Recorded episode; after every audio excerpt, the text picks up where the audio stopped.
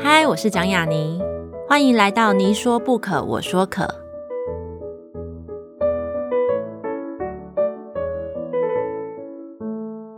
这个节目在爱听听抢先首播，欢迎大家关注我的节目。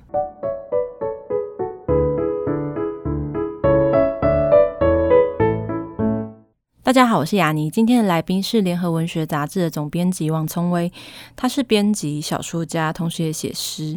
在整理资料的时候，我发现，虽然大家都知道他最早的时候是在 FHM 的杂志，可是，在正式进入 FHM 之前，他有提过他是 FHM 的写手。他形容那时候他写过很多专题，或还有明星的访问等等的，而且一个月可以写到两万字，这是一个非常惊人的数字。嗯，同样的，其实。从杂志开始提的话，我其实不太记得我的第一本联合文学杂志是什么时候看到的，但我很真确的记得我的第一本 FHM 杂志是在我高一升高二的那一年。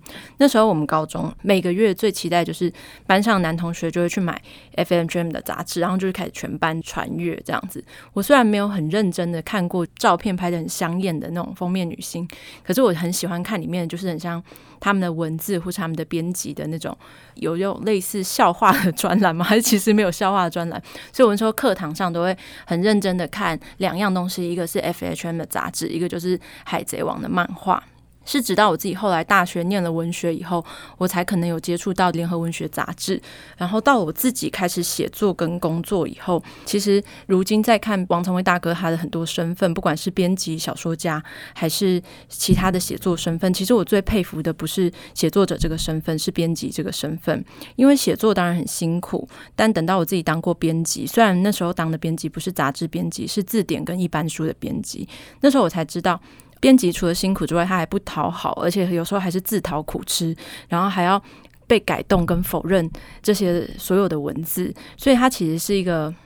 一个辛苦的吃到饱的概念，其实这是编辑跟写作是完全不同的经验，但我很喜欢这个经验，它让我知道写作其实是一件很幸福的事情。虽然当编辑也会幸福啊，可是你必须先拿不幸来换。这样子看编辑一样的一到这本编辑一样的二的时候，我觉得很像看某种宠物成长史的感觉。联合文学这本杂志其实它不止开创了很多事情，它比如说作家也能够拍美照的这个风气，还有最重要的一件就是它让文学杂志可以以企划编辑为导向，它不再只是一个作家或者很多作家的发表园地，或是新书的凭借。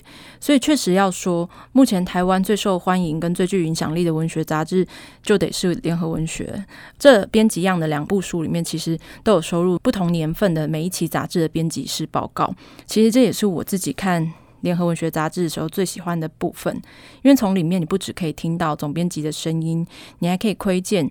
比如说，像王聪威大哥，他同时是一个小说家，或者他可能是一个难搞的主管，或者是一个村上春树的粉丝，这些种种不同身份的现身。然后他也能够很严肃，同时兼顾梗跟深度的幽默。其实这些写来是非常不容易的。如果你还拿其他文学杂志一起对照来看的话，你就会更发现这件事情。当然，不得不提到的还是他小说家的身份，因为他的小说家这个身份，其实跟他当杂志这个编辑的身份，是一直是都是处在一个多元并进的时间线里面。他的小说，呃，从一开始在《宾县儿女》那些回望故乡高雄的那些作品，其实我很同意范明儒教授曾经说过，呃，王聪威的小说是从后乡土中脱出，不管是从后来的师生到深知静物。那我自己身边其实有一个年轻的小说家朋友，我猜应该是深受呃王聪威大哥的影响，当然这是我的猜测，所以他经常对我说一句话，他说小说最重要的就是结构。到我后来把王聪威大哥的所有的小说读完以后，我会觉得，可是王聪威的小说并不只是这样啊，因为在里面小说的一切都很重要，不只是结构这件事情。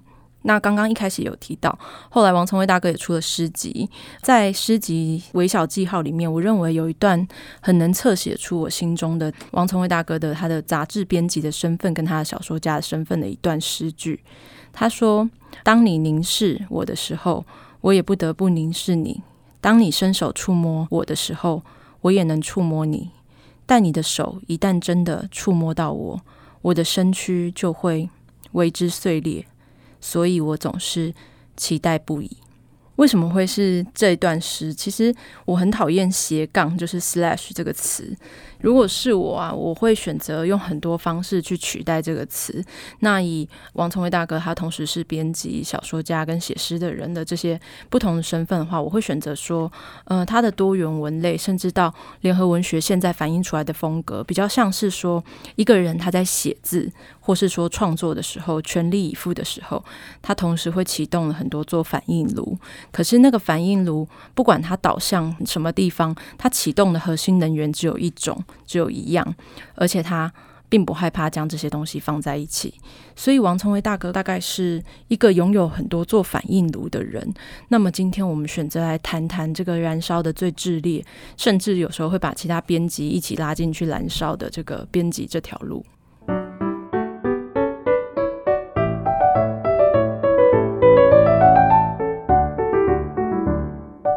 大家好，这里是你说不可，我说可，我是雅尼。呃，今天邀请到的是刚出版《编辑样二》的王聪威，然后他同时也是联合文学杂志现任的总编辑，也是小说家，也出过诗集。那我们欢迎聪威大哥。Hello，雅尼好，呃，我是王聪威，各位听众朋友，大家好。嗯、呃，这次出版的是《编辑样二》，嗯，对。然后我当年有看《编辑样一》，嗯，《编辑样一》那时候的揭露的那些记录，联合文学。的那些期数我比较没有看到过，可是到编辑样二我翻开的时候，就几乎每一期，就至少三期里面有一期我一定会有印象。因、嗯、因为你年纪很小啊，不是是，不是因为我觉得我好像比较晚接触到文学杂志这件事情。但我觉得这个是一个有趣的事情，因为联合文学是一九八四年开始的，嗯，已经三十六年了，已经很少有。杂志比这个要久了，也是有了，但是三十六年真的很久了。又是吧？对，就是说文讯这种古老杂志。对对对对。可是你知道，一般现在市面杂志很快就会结束了。其实我觉得是因为我大学的时候，那时候我记得联合文学还没改版，嗯，那时候还是也很厉害，就是郑顺聪大哥当总编的时候。嗯。可是那时候其实确实，我必须老实说，就那时候看联合文学杂志人稍微比较少一点。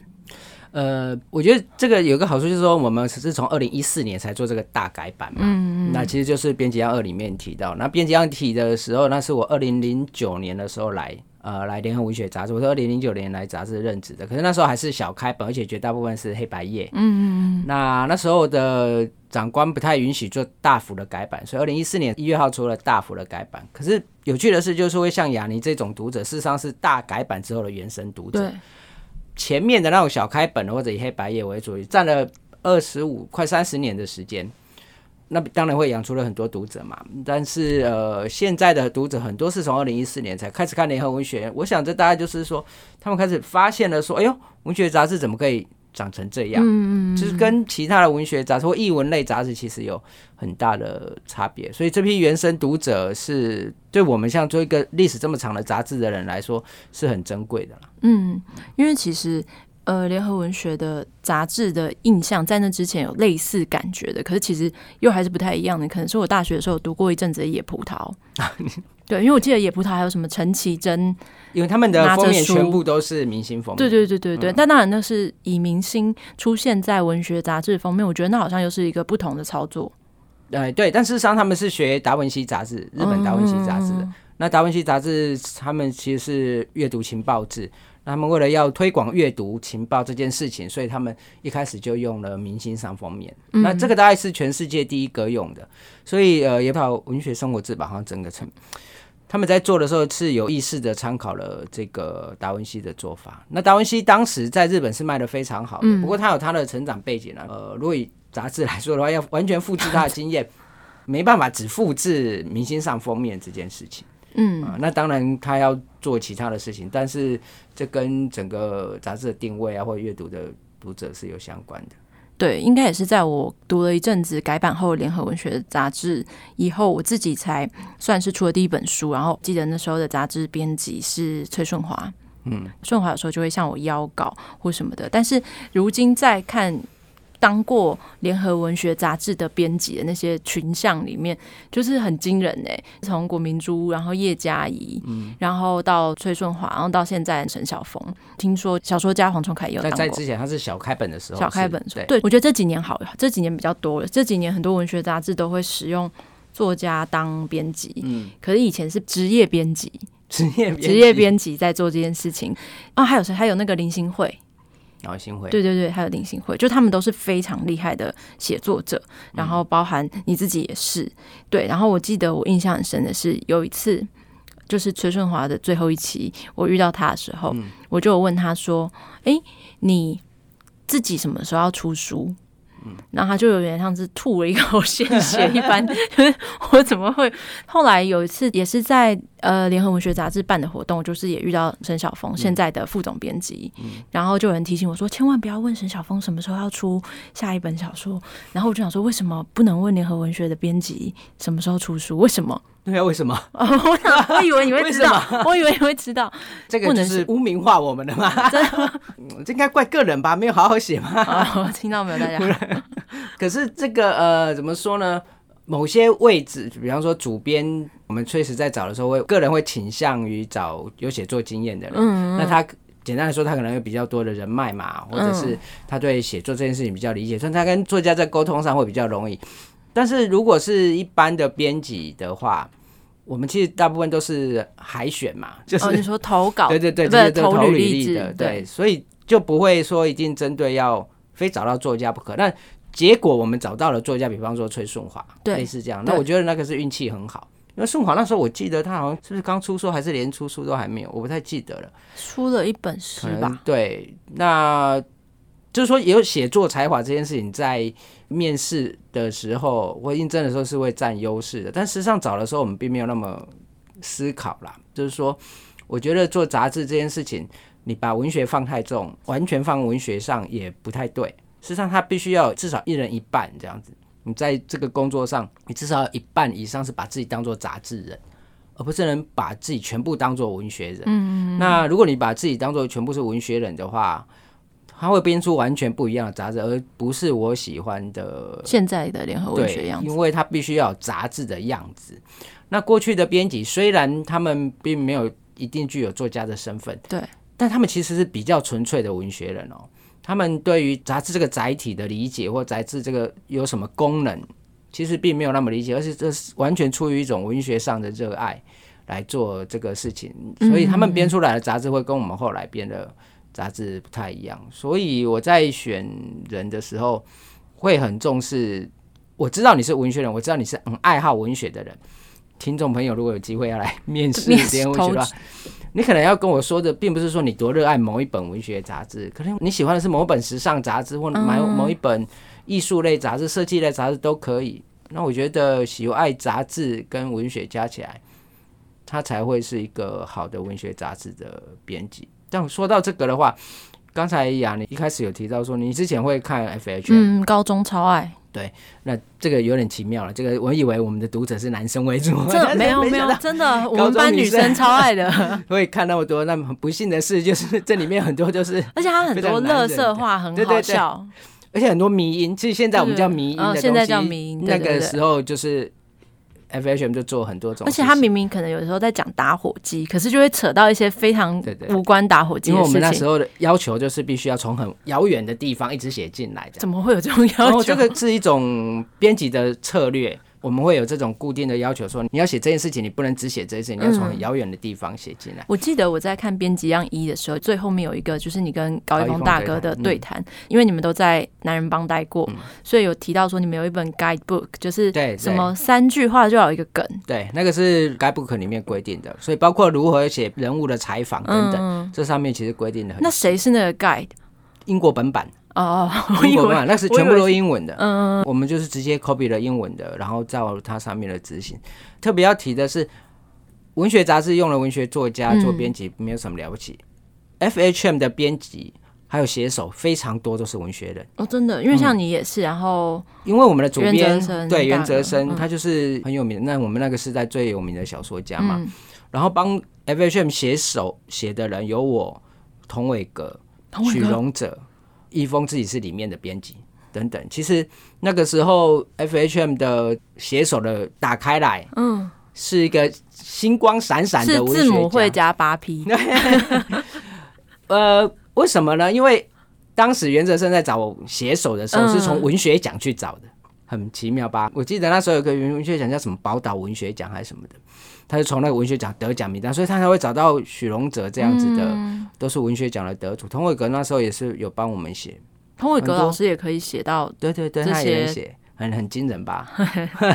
做采访稿等等，嗯，对。那像我那时候就是从写手后来变编辑，嗯，所以呃，那个才能令人惊讶，对，就说一个。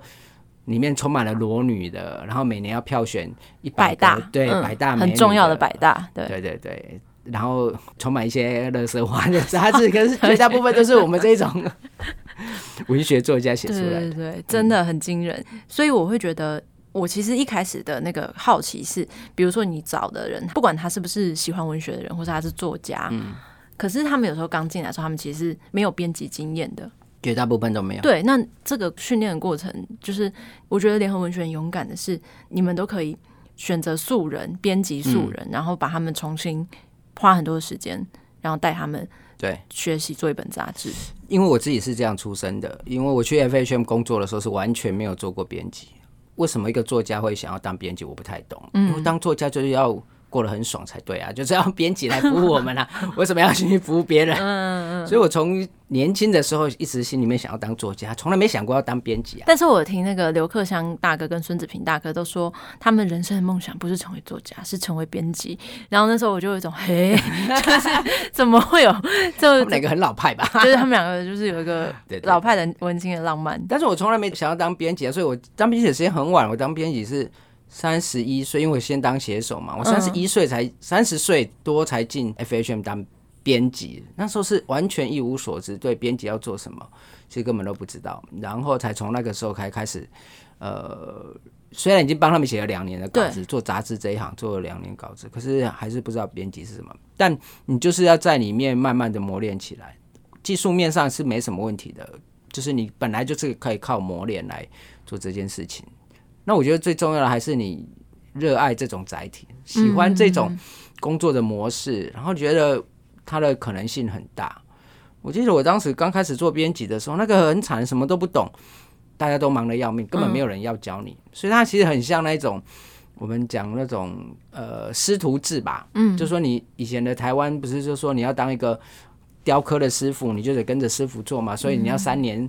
萨尼系各位，三年四个月才能出师。那这段期间里面，师傅根本什么都不会教你嘛，教你扫地啊，教你煮饭，教你带小孩。那你所有的记忆，你就是要在旁边慢慢的偷看，慢慢自己练习。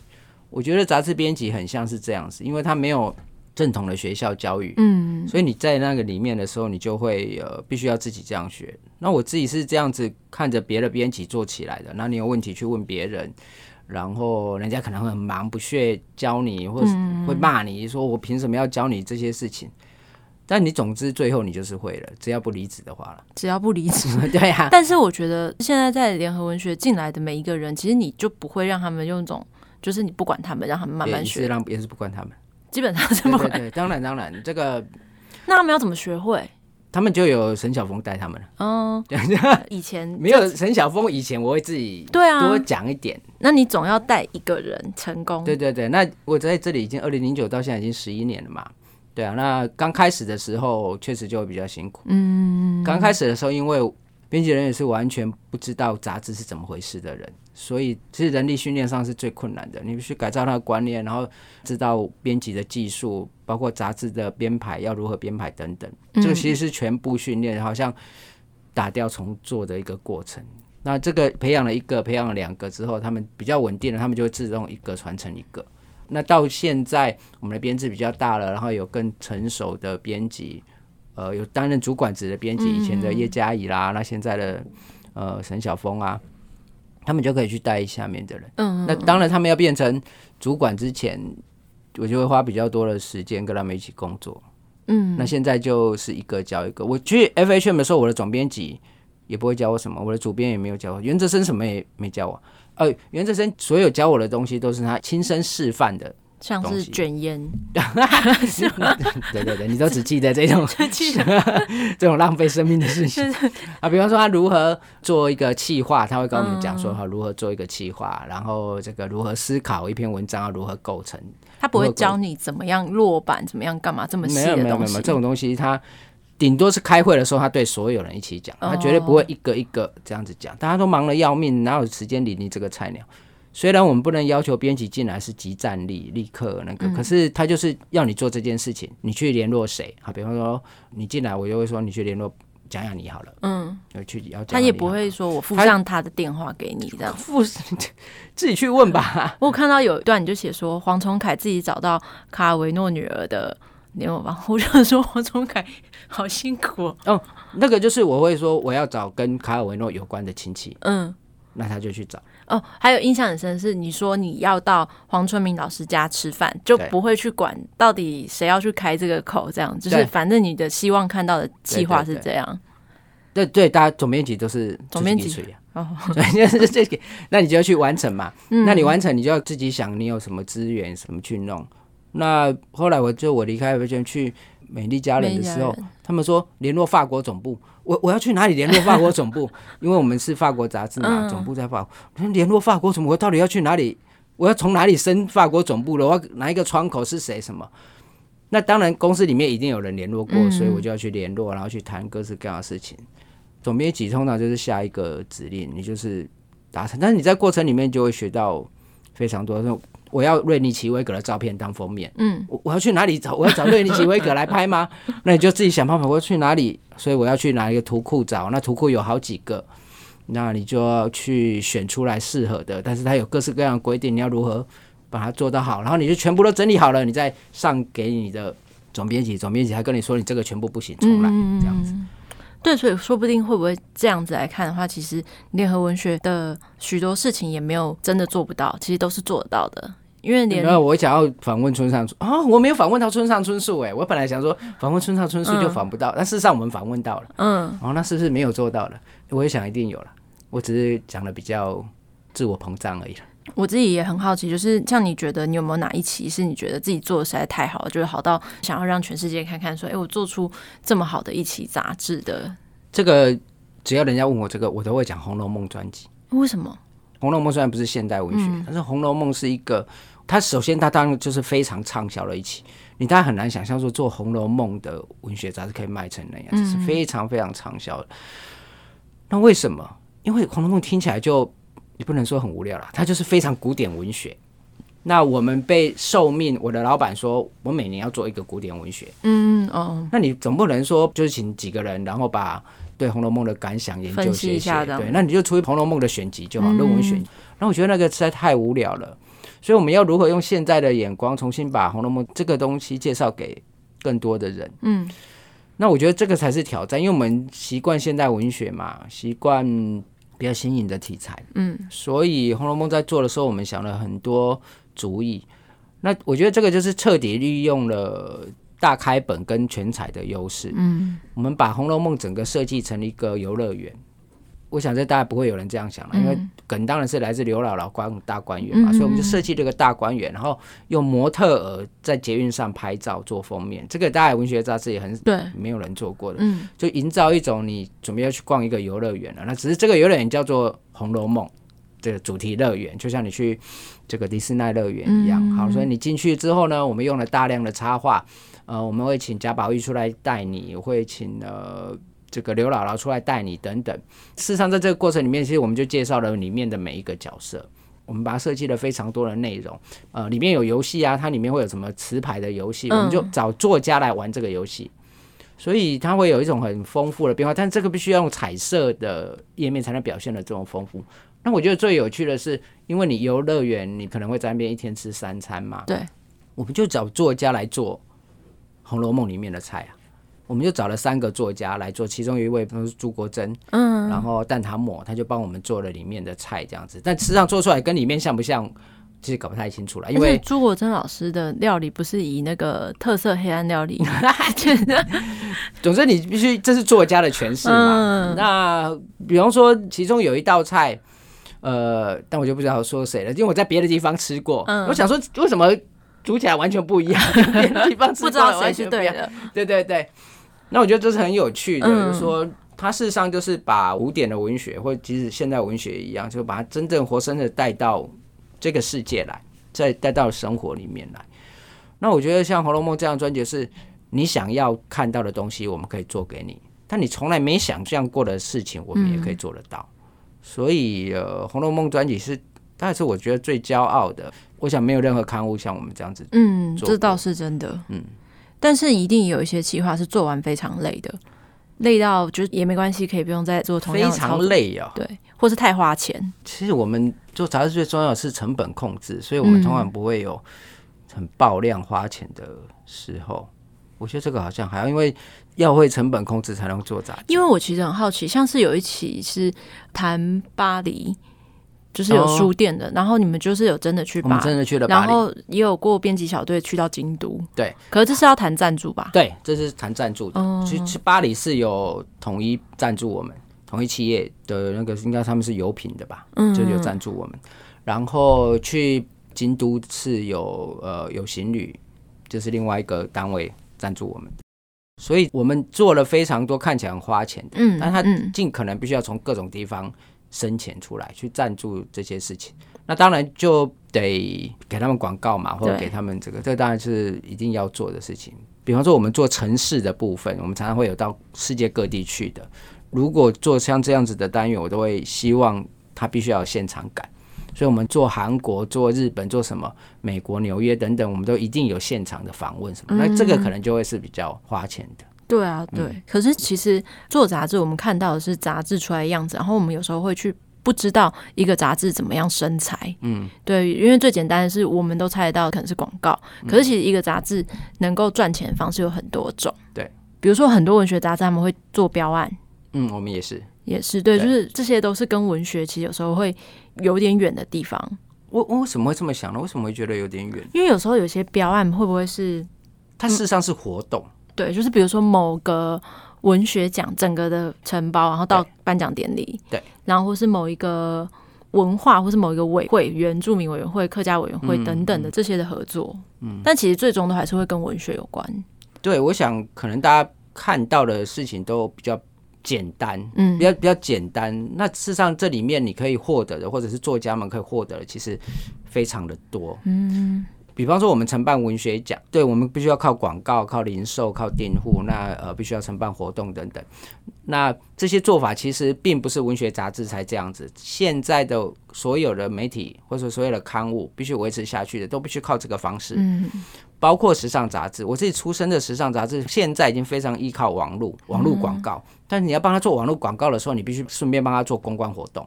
所以他们其实办了很多活动，还有的刊物是会办这个马拉松路跑的。哦，oh. 对，他们会叫国家地理杂志，他们是办路跑一类的。那你说这些东西跟刊物本体有关系吗？以文学杂志来说，你所呃承办的任何一件活动，都会动用到作家、摄影师、插画家等等，这些都是你做实体刊物的时候所必须要拥有的资源、人脉等等。那我们所可以回馈给作家的，除了稿费之外，在这些活动里面，他们就会获得应有的收益。对。那雅尼也自己是作家，也知道现在作家要光靠出书是不太可能维持生活的，即使是你靠投稿，嗯，靠稿件也不太可能。稿件就算给你一个字三块钱好了，假如一个字给你三块五块，嗯，你就要想想看，给你五块的时候是谁会拿到这五块钱？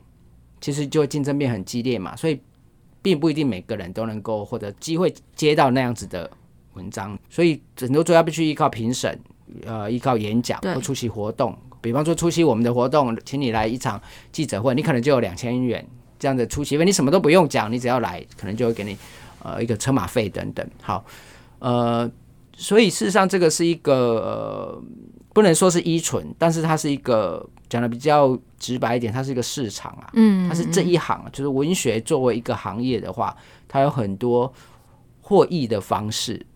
呃，文学杂志从这里面可以有获得很多的资源，获得很多作家的支持，然后可以让文学杂志做得更稳健一点，拥有这个品牌。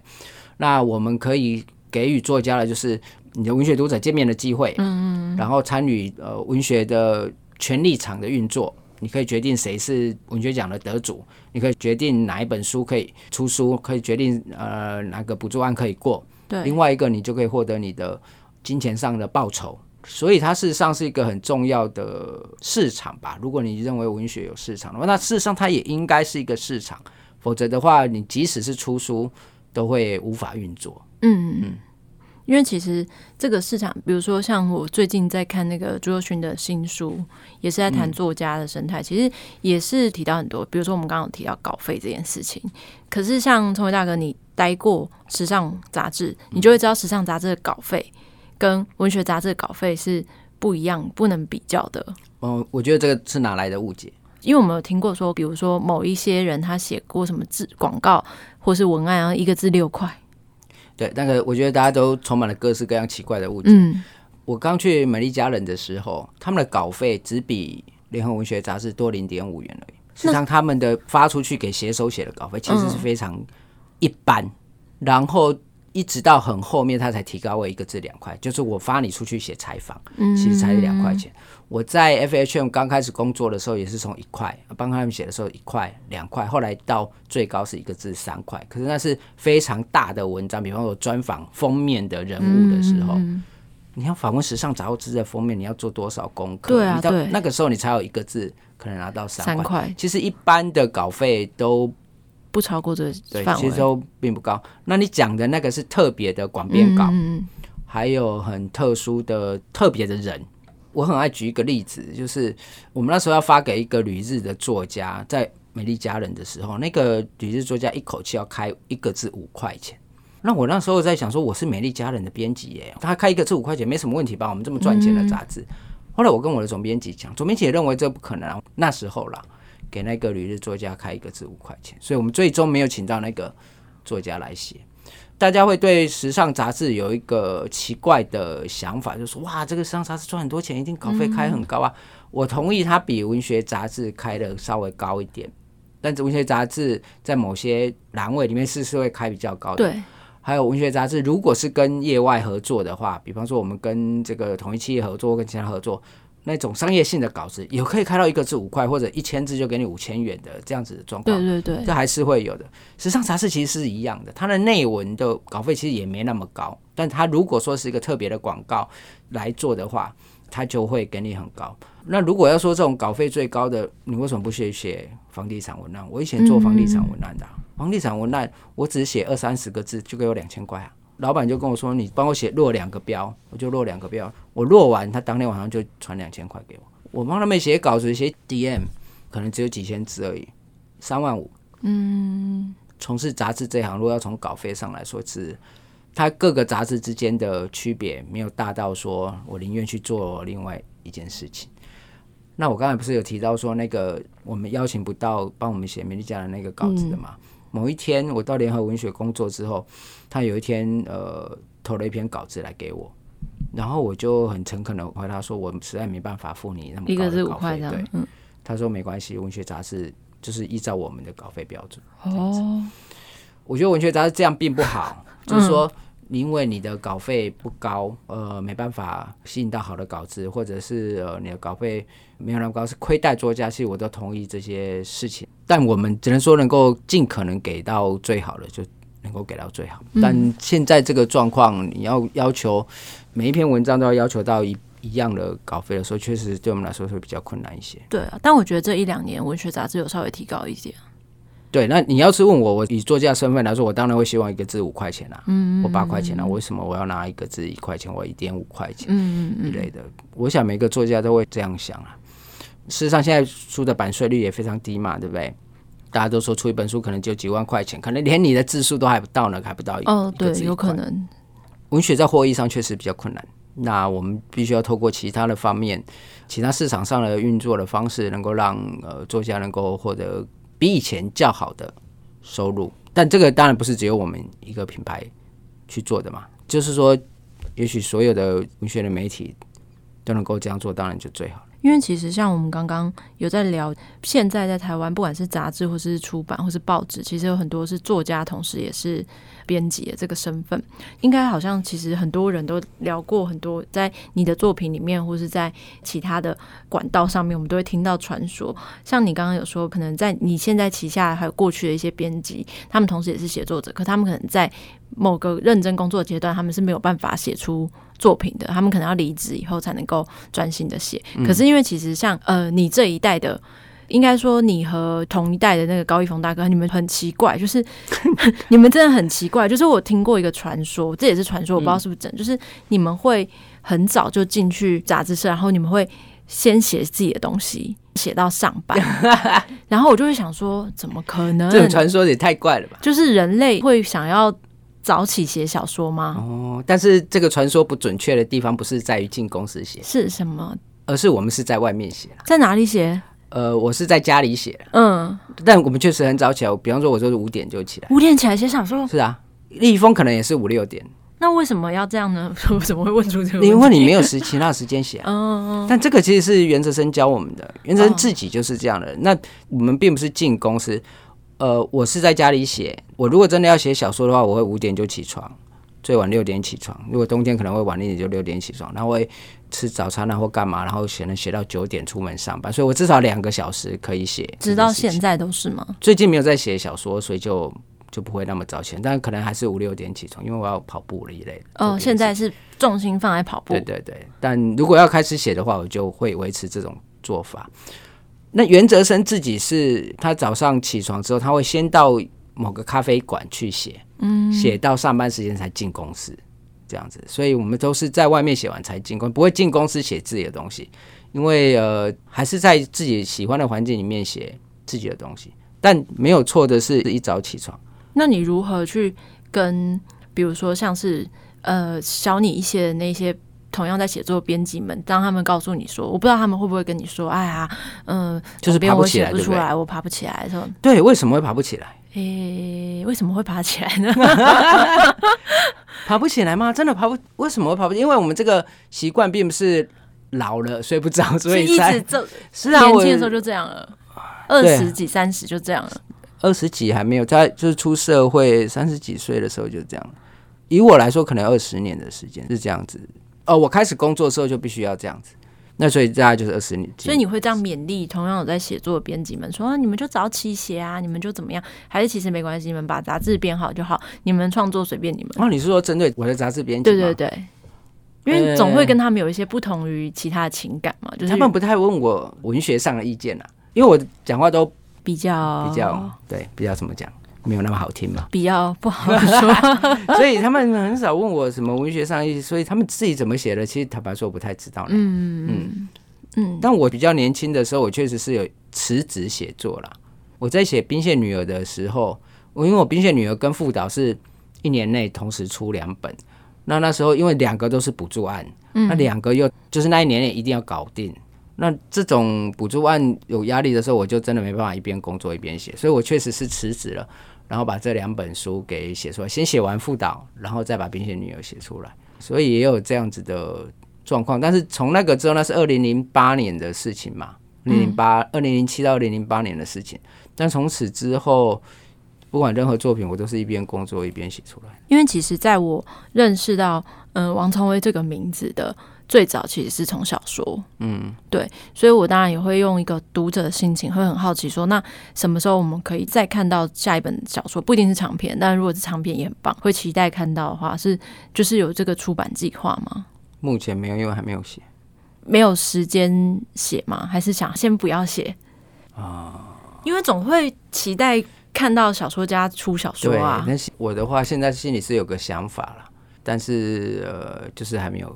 动笔写这样子，可能因为每年你还是有一本，不管它是杂文类，嗯、或是它是诗，或者是它是像编辑一样这样子的编辑式的一个记录，或是一个散文的，嗯、其实它在我心中是一个散文的创作了。嗯、对，就是我很好奇的是，那你现在这样子的一个我们所知道的文学杂志的编辑一天，通常会是怎么样构成？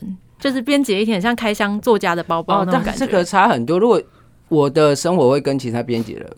恐怕不太一样。你是说，可能跟你现在杂志的其他同事？对对对，因为总编辑的工作跟一般编辑工作的性质差太多了。比方说，我现在的工作，我一到公司，大概就是一直开会。虽然还是在做杂志编辑，嗯，可是我不太做第一线的，就是放手让下面去。呃，比方说，如果你是一般的编辑，你可能来公司之后，你就会开信箱，然后收稿子嘛，然后开始整稿啊。然后可能有时候你会得时间到了就出去拍照啊，做采访等等。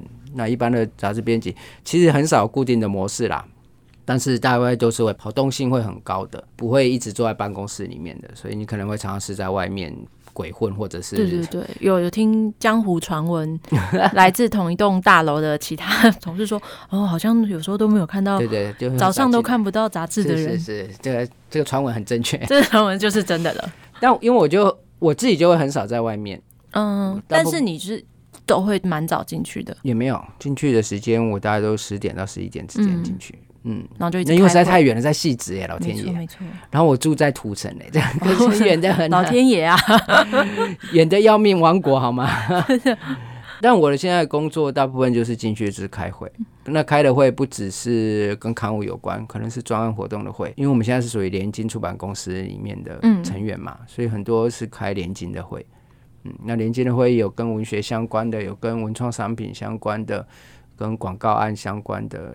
呃，新创事业相关的就各式各样的会，所以可能这是当总编辑跟一般编辑不一样的地方。然后下班之后就回归到不是作家的身份，是一个凡人的身份。凡人。下班哦，下班真的好累哦，就是不管你今天做了什么事情，都觉得下班好累。就我觉得今天这个访问有点像是验证许多都市传说，就是比如说都市传说是时尚杂志比文学杂志的稿费好赚啊，或是都市传说是你们早年 FHM 出来的人都在杂志社很早的写的东西，或者甚至是嗯，现在联合文学杂志人深夜都要看印，还是这也是真的？深夜看印，这个常常发生。他们常常 看印啊，看呃看印比较没有在晚上，他们是在制版厂的时间。嗯嗯嗯，那这个是杂志工作者的常态，因为我自己以前也是都是这样子磨练过来的。嗯，所以时尚杂志跟文学杂志还当然是有很大的差别啦。对，但那个差别不在于稿费上，因为他们所运用的人是完全不一样的人。而且从事的事情其实是完全不一样的，所以稿费上的差异，即使你认为时尚杂志的稿费比较高，一般文学人却赚不到。嗯嗯，因为你并没有那样子的训练，或没有那样子的知识跟能力的话，其实是没有办法。这就很像说，我很想去台积电或者联发科工作，嗯、我也很想去联发科。对，我也，我就举例啦，说联发科一个月薪水十几万、二十五万以内的。是最近最流行的，对对，但是你可能就是你就是没办法。嗯、那时尚杂志有时候它的要求跟它的那个精确度，一般的作家是不太能够执行的啦。我们即使发作家去帮我们做采访稿，或者是邀请他写一篇稿子，我们都会尽可能的保持尊重这个人是写作者的态度，嗯、所以会很客气的。接纳这个稿子，其实我们觉得稍微有点问题啊，不会那么精准的要求这东西要写到什么程度。可是上杂志的东西是你会被退到欲哭无泪的。我自己帮 FHM 写稿子的时候，光是标题被原则生退了八次，你可以想象一个作家在联合文学标题被退八次嘛？然后内文整篇的内文是两三千字的稿子，原则生退了我四次，就是一再的重写，一再的重写的。他才不管你说王崇伟以前得过什么奖，王崇伟是作家有什么尊严，那是给我改改到死为止。所以性质上真的是完全不一样。我记得我在美丽家人工作的时候，处理很长一段的时间的中文英的稿子。那时候中文英在美丽家人有一个专栏，因为他们就说我是作家，所以我负责处理。中文英多阿萨利啊！中文英就是说稿子随便你改，哦，直接跟你说，嗯，因为我也得挑他的照片，然后得改他的稿子。那突然他就是写很长，或者写的这个他爱怎么写就怎么写。他写了四千字来，我们必须要浓缩成两千字。那时候我就得去把它整理到一个可以用的地步。嗯嗯嗯。如果在文学杂志，你敢这样弄一个作家的东西？不可以。没有对，对也没有任何一个作家会说发给你联合文学一个稿子五千字，随便你改，帮我改成两千字，嗯，可能这传出去能听吗？没错。对，所以。这是完全截然不同的生态了。如果如果要以这个来计较稿费或计较来衡量稿费的多寡，那那你可能首先要有能够写时尚杂志稿子的能力。嗯，这就是为什么时尚杂志的稿子很少运用一般的文学写作者。我在工作的时候也是有这样子。我以前运用最多的其实就是杨家贤。嗯，每次只要有问题，我都赶快叫杨家贤来帮我写。哦，他可以。对对对，那时候都会请他赶快去帮我做个采访等等。所以呃，确实有很多江湖传言了，但没想到有这些，就是对对对，所以今天其实像是一个得到很多传说的解答跟传说的现身说法。所以其实如果大家想要了解杂志，我觉得不一定是文学杂志，可能是更大的范畴的那个杂志的定义的话，其实我觉得看编辑一样是蛮有帮助的。嗯，对。那今天谢谢聪威大哥来跟我们分享这本书跟他的就是一路走来的心路历程。好，谢谢雅妮。